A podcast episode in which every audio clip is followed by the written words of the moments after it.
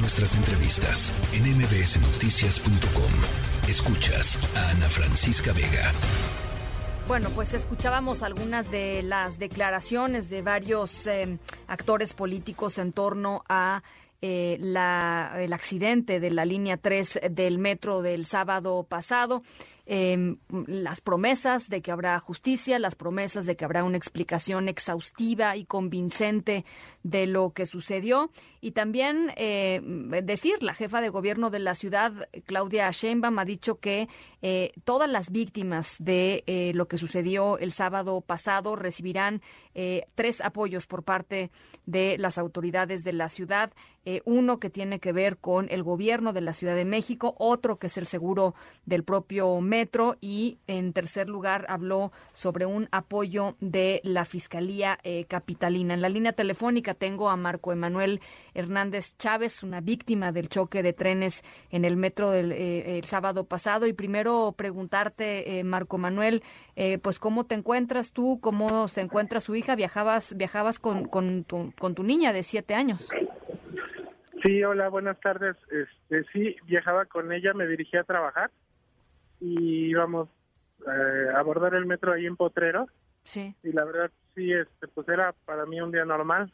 Y al subirnos al metro, en cuanto nos subimos pasaron, yo creo que ni un minuto cuando arrancó y bajó el desnivel hacia la raza y luego luego se sintió un freno muy intenso donde yo agarré a mi hija y empecé a oír ruidos así como de metal, o sea, ya no era el freno normal del metro, sino ya era más extenso el ruido. Y obviamente se empezó a tironear los vagones hasta que nos llegó a nosotros, se fue la luz y se sangoloteó el vagón. Sí. Y pues yo lo único que me preocupaba era mi hija, ¿no? Abrazarla para que no sufriera ningún daño grave. Obviamente en el vagón pues muchas personas salieron hacia el piso.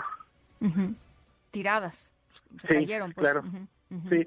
Y me, me decían que si alguna de las personas que iban con nosotros en el mismo vagón, yo iba en el cuarto vagón y en ese vagón alguien sufrió alguna herida grave o algo así, y la verdad no, en ese vagón estuvo nada más gente que se cayó, pero nadie se lastimó grave.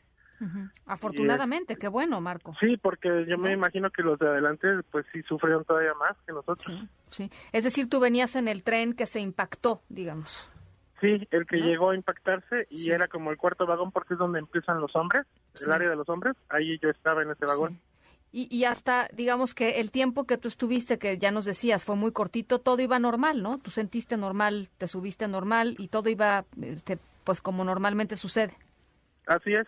eh, después del impacto, pues sí, este, pasan como entre 30, 40 minutos en lo que empezaron a llegar gente de seguridad a decirnos que no nos bajáramos, que tuviéramos cuidado con no bajarse porque estaba la corriente en las vías.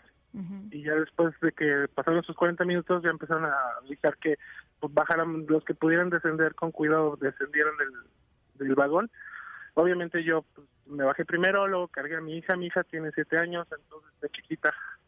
Y este pues ella se pegó en, el, como en el homóplato izquierdo yo en la cintura espalda y cuello pero eh, no me caí ni ella tampoco es el golpe digamos fue el golpe Sí, nada más fue como el tirón que nos llevó hacia los tubos donde estábamos agarrados porque íbamos parados. De acuerdo. Em, eh, y platícanos eh, un, después de eso qué, sucedió. Se salieron de la estación y ahí eh, fueron a los, los revisaron y los llevaron al hospital. ¿Cómo cómo fue eso? Sí, de hecho salimos hacia Potrero y este en Potrero ya nos tardan como no sé 10, 20 minutos en llegar los de rescate, no sé cómo se llaman, pero hicieron como una barricada ahí en la salida de Potrero y ahí este, pusieron sillas y nos sentaron para revisión los paramédicos y de ahí este un paramédico que fue el que nos atendió dijo que nos iba a dirigir a un hospital para que estuviéramos seguros de que estuviéramos este pues con algo no más grave de solo golpes eh, superficiales. por supuesto. Eh, y en el hospital te confirmaron efectivamente eso, que eran simplemente eh, el susto, por supuesto, y, y, golpes, ¿no? Sí, claro. Digo, la verdad lo que yo viví fue muy tranquilo comparado con otras personas que he visto.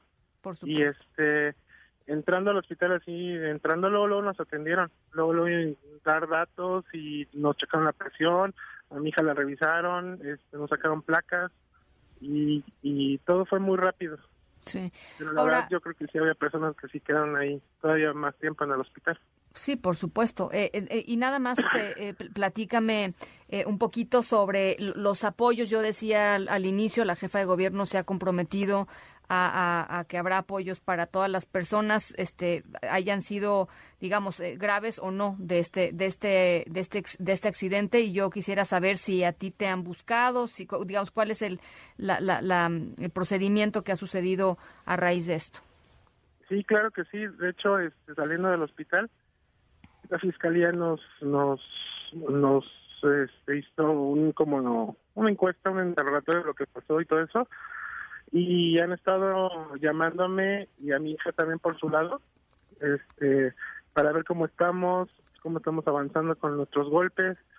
Este, yo ya estoy trabajando normal, pero porque no requiero más, o sea, estoy bien. Pero sí me han estado hablando, de hecho, me hablaron hoy como a, mediodía. Em, y, nada más para, para finalizar, Marco, yo, a ver, regresó la, la, línea 3 hoy, ya está nuevamente en actividad. Em, ¿te, ¿te, subiste otra vez?